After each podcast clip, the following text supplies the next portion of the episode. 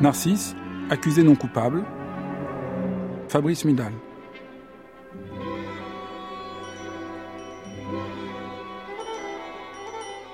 Aujourd'hui, narcissisons le monde.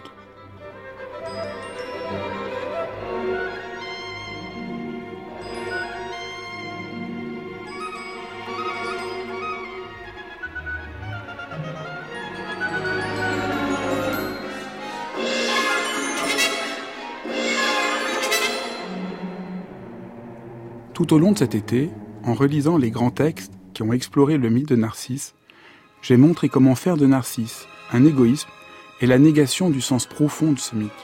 D'Homère à Lou Andrea Salomé, jamais Narcisse n'a désigné la fermeture égocentrique sur soi-même, mais toujours une force de vie, une profonde innocence qui demande à être respectée et rencontrée.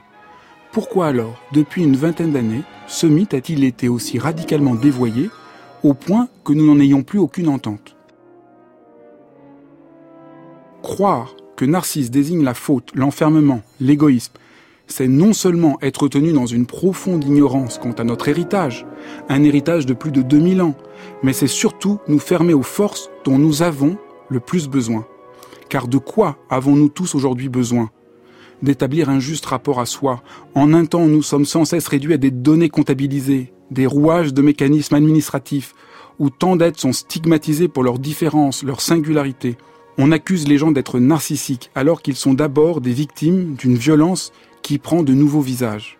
Par exemple, on accuse de narcissisme les gens qui se livrent sur les réseaux sociaux, alors qu'ils sont manipulés par des puissances qui utilisent des algorithmes pour les cerner dans la moindre de leurs traces. Il faudrait donc dire exactement l'inverse. Le projet de transparence totalitaire qui se met aujourd'hui en place dénarcissise les gens, les prive de la possibilité d'être eux-mêmes, Cessons donc enfin de dire que tous ceux qui sont sur Facebook sont narcissiques, disons que chacun de nous est dénarcissisé par la manière dont les puissances du net nous manipulent en faisant de chacun de nous un ensemble de données exploitables à l'envie. Si le narcissisme est aujourd'hui condamné, c'est que la singularité de l'être humain n'a plus de place dans notre monde. Il est même un obstacle à l'ordre gestionnaire du management. Il est important de constater que nous ne vivons plus dans le même monde qu'autrefois. La dénarcissisation propre à notre temps, ne passe pas par la répression une somme d'interdits, mais par le fait d'être conduit à nous exploiter nous-mêmes. C'est un phénomène tout à fait singulier, déconcertant, qui explique l'émergence de ces nouvelles pathologies que sont le burn-out ou la fatigue chronique. Voulant bien faire, ne pas laisser tomber mes collègues, les gens qui dépendent de moi, je m'instrumentalise jusqu'à l'effondrement. Et alors, loin de réaliser que je suis une victime d'un système devenu fou, que ma seule faute est d'avoir voulu trop bien faire, je me sens responsable et même coupable. Je ne me serais pas assez bien auto-exploité. Je n'aurais pas assez bien géré mes émotions. Je n'aurais pas assez contrôlé mon stress. Nous sommes aveugles à la violence idéologique que cachent ces injonctions et au moralisme sacrificiel qu'on nous inculque. Ils nous semblent normaux. Un ami médecin me racontait les difficultés qu'il constate dans son service. Il y a encore quelques années, malgré la dureté des tâches qui étaient les leurs, chacun était animé d'une profonde joie de travailler. Du matin jusqu'au soir, me dit-il, nous étions enthousiastes de faire un si beau métier. Nous ne connaissions pas de médecins déprimés, si ce n'est pour des raisons personnelles. Aujourd'hui, l'hôpital fait face à une hémorragie de déprime, de dépression et de burn-out. Que s'est-il passé? La nouvelle économie normative prive chacun de la responsabilité de son travail. Au nom de l'efficacité, nous vivons une époque d'hystérie panique. Ne nous leurrons pas, il ne s'agit pas en vérité d'être efficace, mais de soumettre tout le monde a une nouvelle forme hystérique de pression.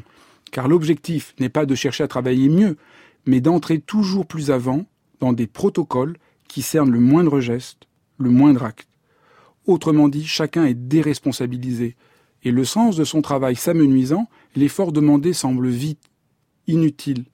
N'étant plus que le rouage d'une machine, mon travail n'est plus qu'un fardeau. En voulant le rationaliser à l'extrême, nous l'avons déshumanisé. Ce phénomène qui échappe à nos représentations politiques habituelles est au cœur de tous les modèles économiques actuels. Si je défends Narcisse, c'est pour réussir à éclairer une situation que nous avons tant de mal à repérer. Nous sommes tous victimes d'une densification normative. Vous avez sans doute entendu parler de l'inflation législative, qui est une multiplication exponentielle des lois. Elle entraîne des situations d'une complexité inextricable, puisque plus personne désormais ne peut plus connaître la loi. Mais le phénomène le plus inquiétant n'est pas là. Il est dans l'extension des normes. Il faudrait même dire leur ingérence et leur hégémonie. Cette normalisation vise à une uniformisation et standardisation continue et exponentielle. L'ISO, Organisation internationale de normalisation, a produit entre 1957 et 1967 664 normes. Aujourd'hui, on en dénombre près de 20 000. Dans tous les domaines professionnels, la pratique consiste à fixer des objectifs chiffrés d'actes à accomplir et à mesurer quantitativement les résultats obtenus. Et cela dans les domaines où l'on s'y attendrait le moins, la justice, la médecine ou l'éducation. Ce passage de la loi à la norme n'est pas du tout anodin. Il est révélateur de la catastrophe qui nous menace. La loi vise à l'universel, elle s'adresse à tous. Elle est donc l'expression de la communauté humaine qu'elle favorise. La norme vise à régir le cas particulier. Elle vise même à régir tous les cas particuliers, et elle transforme du coup chacun de nous en une sorte d'agent atomisé. Est ainsi peu à peu détruit le sens de la communauté et du politique, car il n'y a dès lors plus de commun, mais un ensemble de cas particuliers à gérer. Je demande donc à présent, sommes-nous vraiment une société de gens trop narcissiques ou une société de gens qui nous sacrifions et qui nous sacrifions non pas même pour des principes réels, mais pour des normes? Quand je décris les mécanismes de notre souffrance, on me dit parfois que je suis pessimiste. Mais c'est aussi absurde que si, consultant un médecin pour une maladie, vous le trouviez pessimiste de vous annoncer que vous avez une otite. Au contraire, si le médecin fait un diagnostic, c'est qu'il va ainsi pouvoir vous aider, vous soigner, apaiser vos souffrances. Mais tant qu'un diagnostic juste n'est pas posé sur votre situation, il est probable que le traitement proposé ne sera pas efficace. La maladie de notre temps est cette forme d'écrasement de notre singularité. C'est pourquoi notre défi, c'est de retrouver de la profondeur, au sens que donne à ce mot le poète Rainer Maria Rilke. Malheureux, dit-il, malheureux celui qui se détourne de ses profondeurs et qui veut se retrouver autre part. Le jour vient pourtant où il rentre en soi-même, alors il trouve le foyer de son cœur éteint, plein de cendres froides. Si j'invoque Narcisse, c'est qu'il est le seul antidote à cette violence nouvelle qui nous pousse à une auto-exploitation toujours plus intensifiée et meurtrière. Prendre le temps de retrouver, de cultiver cette profondeur, c'est là le sens le plus profond et le plus nécessaire du bonheur. Quand mon activité est restreinte à une pure efficacité mécanique, une simple force d'effectuation, je n'ai plus la possibilité d'être au travail, de m'accomplir. Tout le monde le sait, même si c'est devenu une sorte de tabou d'en parler. Tout le monde a au fond envie que son travail soit utile à la société et aux autres. Il est faux de croire que les infirmiers, les profs ou les cheminots n'ont qu'un but, travailler le moins possible. Non, ils veulent que leur travail ait un vrai sens. Tant de gens témoignent qu'ils ont fait un burn-out non seulement à cause de la pression devenue folle qu'ils ont dû subir, mais peut-être plus encore parce que leur travail était déconsidéré, privé de sens, la normativation extrême que nous sommes en train de subir prive nos vies de sens. Elle nous conduit à vivre loin de soi. Narcisse nous dit l'urgence de nous rencontrer, l'importance d'être en accord avec soi, et que c'est là que réside le sens réel du bonheur. Une telle entente du bonheur comme couronnement de notre engagement humain est le contraire de cette soupe insipide et niaise qu'on nous vend partout et sur tous les tons, cette soupe qui conduit tant de gens à se méfier même de la légitimité de cette question. Mais le bonheur ne se résume pas à se réjouir des petits moments heureux. Inviter les gens à se limiter à ces petits riens témoigne d'un renoncement radical à la grande question du bonheur. Le bonheur ne se met pas dans des petites parenthèses. Je ne suis pas heureux parce que je jouis un peu mieux de ceci ou de cela. Le bonheur doit orienter notre existence tout entière. C'est déjà ce que nous dit Aristote, pour qui le bonheur doit constituer le mouvement tout entier de la vie. Narcisse éclaire de manière profonde et décisive cette question du bonheur, parce qu'il est le mythe de la profondeur de la régénération et de la métamorphose.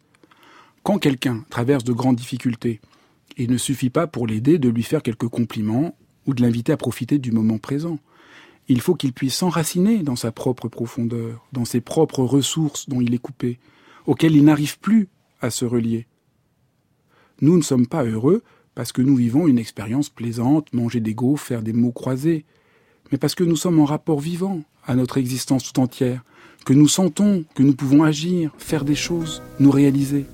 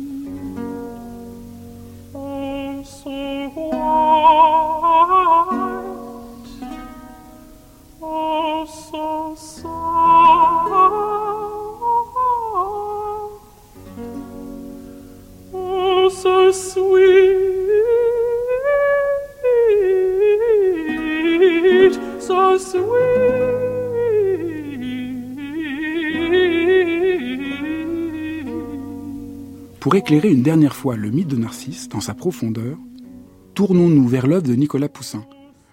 Ce peintre français du XVIIe siècle a peint cinq tableaux où est représenté Narcisse.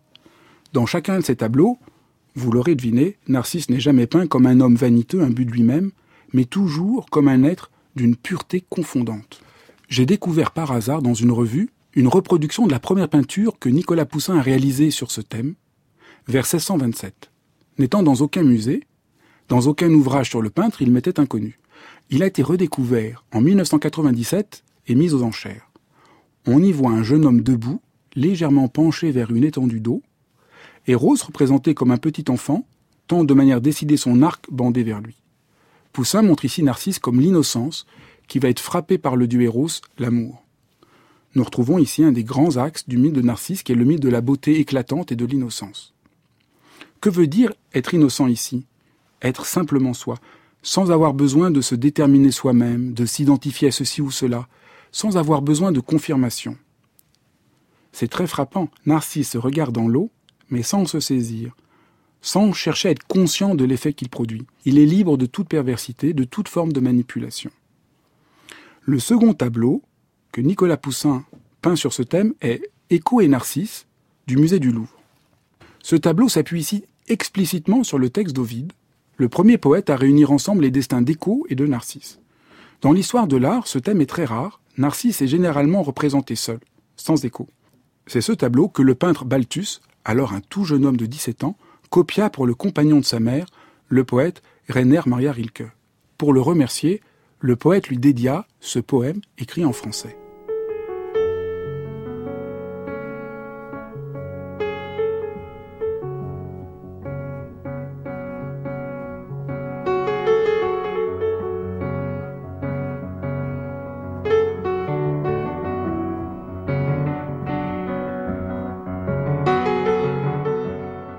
Entourée de son bras comme d'un coquillage, elle entend son être qui murmure, tandis que lui supporte cet outrage de son image jamais trop pure.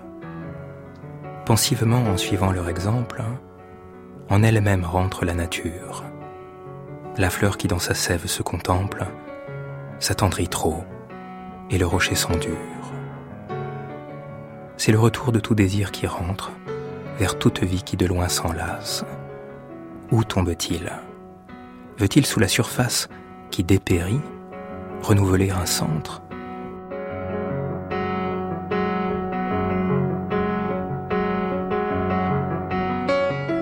Rilke nous offre une entente très profonde de ce qu'est Narcisse. Le lire aide à entrer dans le mythe. Que nous dit en effet le mythe? Qu'il est important de se retrouver et qu'il s'agit là de faire un mouvement d'une infinie tendresse. Mais il y a plus. En contemplant le tableau de Poussin, Rilke discerne que le mythe ne porte pas uniquement sur le destin d'un jeune homme, mais sur le sens même de notre présence au monde. Pensivement en suivant leur exemple, en elle-même rentre la nature. Quand je fais ce mouvement de retour sur moi, je ne m'enferme pas dans un petit cagibi en moi-même. mais je participe d'un mouvement d'éclosion et de métamorphose. Ce mouvement est fécond car il renouvelle mon centre, il me permet de n'être plus dispersé perdu. Tout comme il n'existe pas de monde sans axe, je ne peux vivre sans un centre, qui n'est pas un point fixe, une sorte d'identité, mais qui est ce mouvement qui se renouvelle de lui-même comme une fontaine. Être narcissique, c'est dans le langage de Rink, être comme une fontaine jaillissante qui renouvelle continuellement son jet d'eau.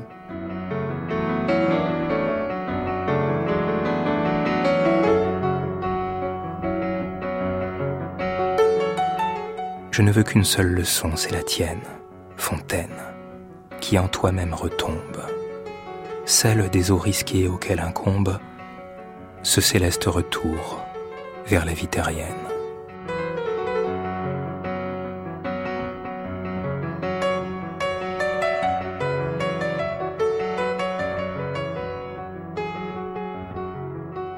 En 1631, Poussin peint l'Empire de Flore, tableau qui se trouve à Dresde. Le peintre s'inspire ici d'un autre ouvrage d'Ovide que je n'ai pas encore mentionné, Les Fastes. Ce poème est en rapport, les jours du calendrier, avec les divinités mythologiques. Nous y voyons Flore, une jeune déesse splendide, accompagnée de tous les êtres qui, selon la mythologie, sont devenus des fleurs.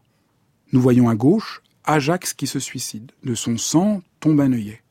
Derrière Narcisse, Clytie tient de sa main droite un panier de tournesol et se tourne vers le char solaire de son amant Apollon, en se couvrant les yeux de la main pour ne pas être trop ébloui. Au premier plan à droite, Crocus et Smilax sont enlacés comme le liseron.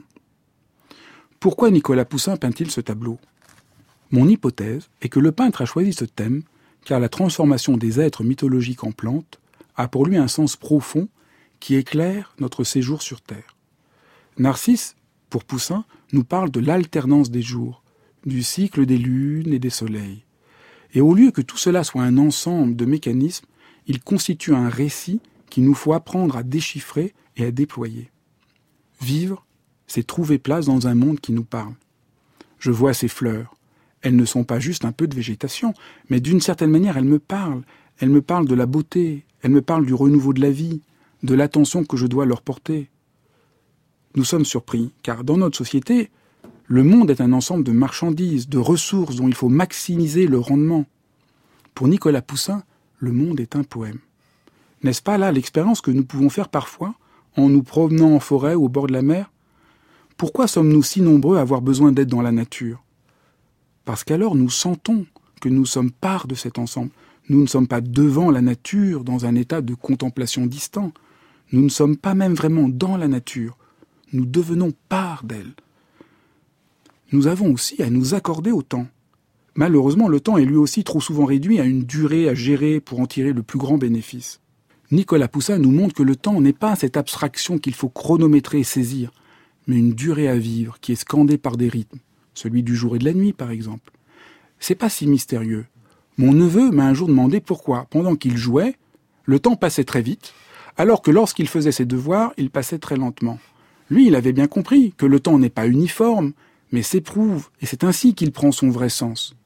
Le monde et le temps ont un ordre, qui est aussi une parole, et c'est pourquoi nous pouvons y prendre place. Mais lorsqu'ils sont réduits à de pure calculabilité, comment les habiter? Nous ne le pouvons pas, et c'est très douloureux. Nicolas Poussin nous montre l'envers de ce que je nomme la légende du monde mort.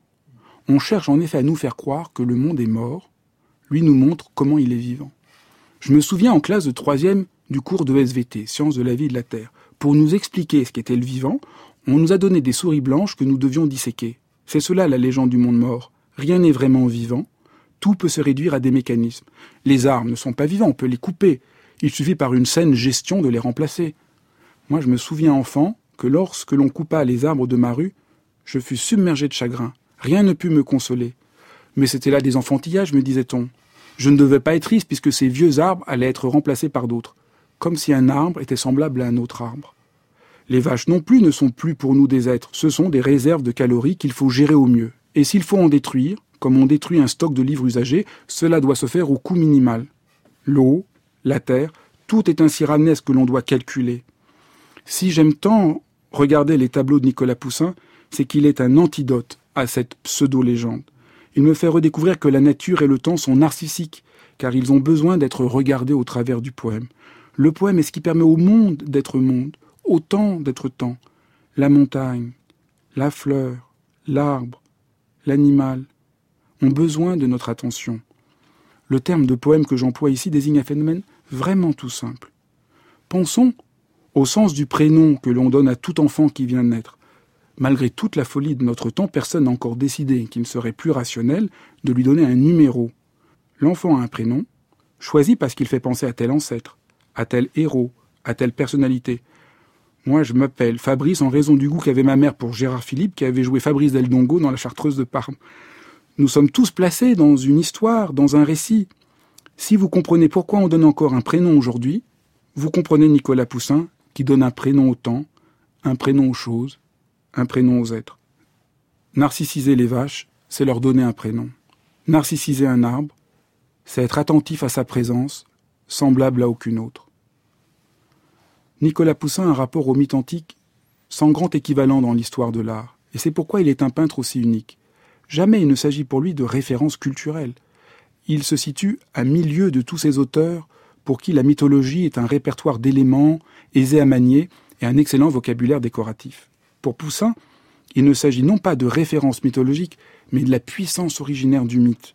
Les divinités qu'il peint ne sont pas des stéréotypes sans âge, comme ceux qui ornent nos édifices, elles nous parlent de la présence même du monde où nous avons à prendre place. Le mythe, pour Nicolas Poussin, n'est pas un artifice littéraire mais une expérience. Une expérience tout à fait ordinaire. Regardant un champ de narcisses, ne voyons-nous pas l'éclosion du printemps?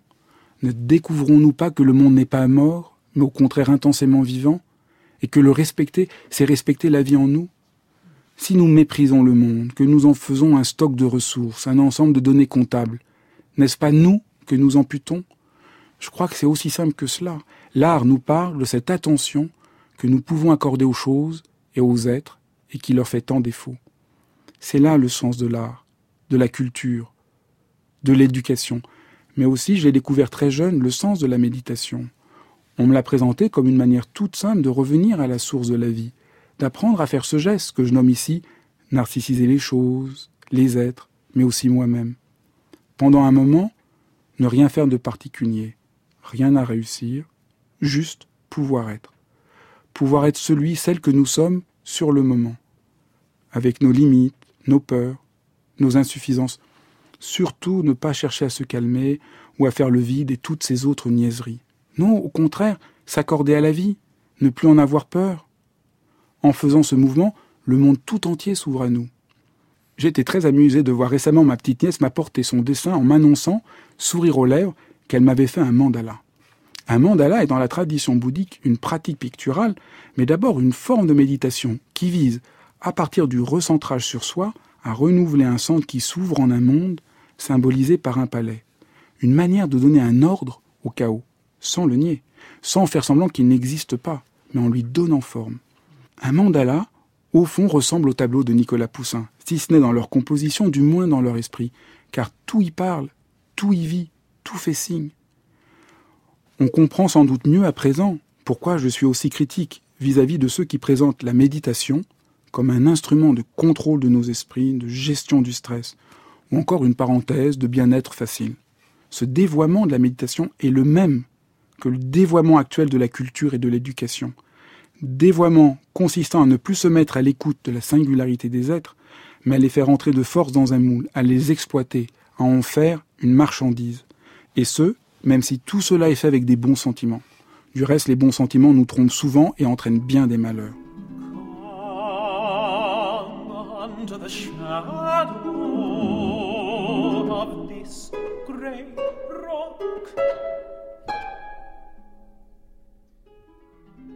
Come in, come in under the shadow of this grey rock. and I will show you something different from either your shadow strolling over the sand at daybreak or your shadow leaving behind the fire against the red rock, red rock.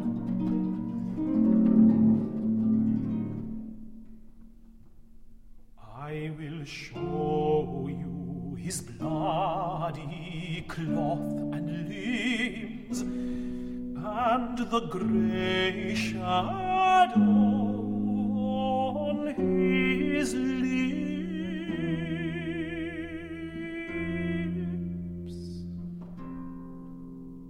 Pour comprendre ce dévoiement qui menace en réalité toutes nos activités, le philosophe Herbert Marcuse oppose à Prométhée le beau Narcisse. Marcuse, lui aussi, voulant trouver un chemin hors de la barbarie qui nous menace, s'est tourné vers Narcisse. Prométhée, à qui il l'oppose, voilà le feu aux dieux et permet aux hommes de maîtriser la terre. Il est le prince de la force qui est la poésie, la culture et tout ce qui ne lui semble pas utile. Il symbolise la logique de la domination, l'obsession de la puissance. D'un certain point de vue, c'est lui qui a réussi, c'est lui que nous célébrons. Comme le précise Marcuse, si Prométhée est le héros culturel du travail, de la production et du progrès par la voie de la répression, il faut chercher les symboles d'un autre principe de réalité à un pôle opposé. Orphée et Narcisse, leur image est celle de la joie et de l'accomplissement, leur voix celle qui ne commande pas, mais qui chante, leur geste celui qui offre et qui reçoit, leur acte la paix qui met fin au labeur de la conquête.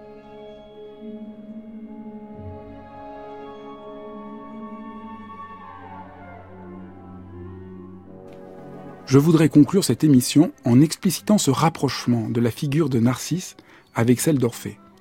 Orphée est un mythe voisin de celui de Narcisse car il est lui aussi un mythe initiatique.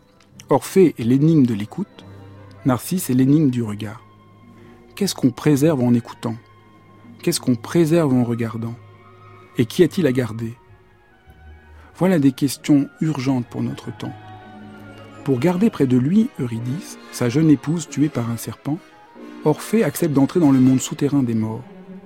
Son chant poétique touche les dieux, qui le laissent traverser les enfers, mais il ne ramènera Eurydice au jour que s'il ne se retourne pas.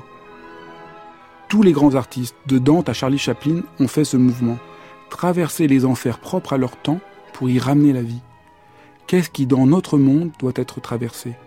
Quel enfer devons-nous traverser pour trouver une véritable lumière, qui ne soit pas de pacotille. Qu'est-ce qui, au plus profond de nous, doit être recherché parce qu'il n'est qu'au fond de nous? Devenir adulte, avoir une certaine maîtrise de son existence, implique de passer par la mort, d'enjamber l'effroi, celui de notre propre existence, celui du monde, pour chercher la fleur de l'innocence, la fleur de la métamorphose, et cela sans pouvoir se retourner, sans pouvoir mesurer nos actes. C'est pourquoi Narcisse est la figure du bonheur, du bonheur de se rencontrer, du bonheur d'être, du bonheur de célébrer la vie dans son éclosion. Il nous rappelle que la vie ne se limite pas à nos conceptions, à nos projets, à ce que nous pouvons potentialiser d'elle. Et en ce sens, se tourner vers Narcisse, c'est aujourd'hui sauver notre peau. Car nous avons tous à sauver notre peau, à apprendre à devenir narcissique, à refuser partout où gagne l'inhumanité, la perversion et la violence. À œuvrer à partir de la reconnaissance du plus vivant en nous à œuvrer un monde plus juste et plus beau. Narcisse, accusé non coupable, une émission de Fabrice Midal, réalisée par Rafik Zenin, avec aujourd'hui à la technique Alexandre Dang. Merci Adrien France Lanor, Alexis Lavie, Jenan Carré et Mathieu Brégégère. Cette émission et toute celle de cette série de 8 épisodes est à retrouver sur le site de France Culture et peut être téléchargée, réécoutée, envoyée à tous vos amis. Vous trouverez aussi des conseils de lecture pour aller plus loin sur le site internet de France Culture. Et maintenant, il est 12h30, c'est l'heure du journal.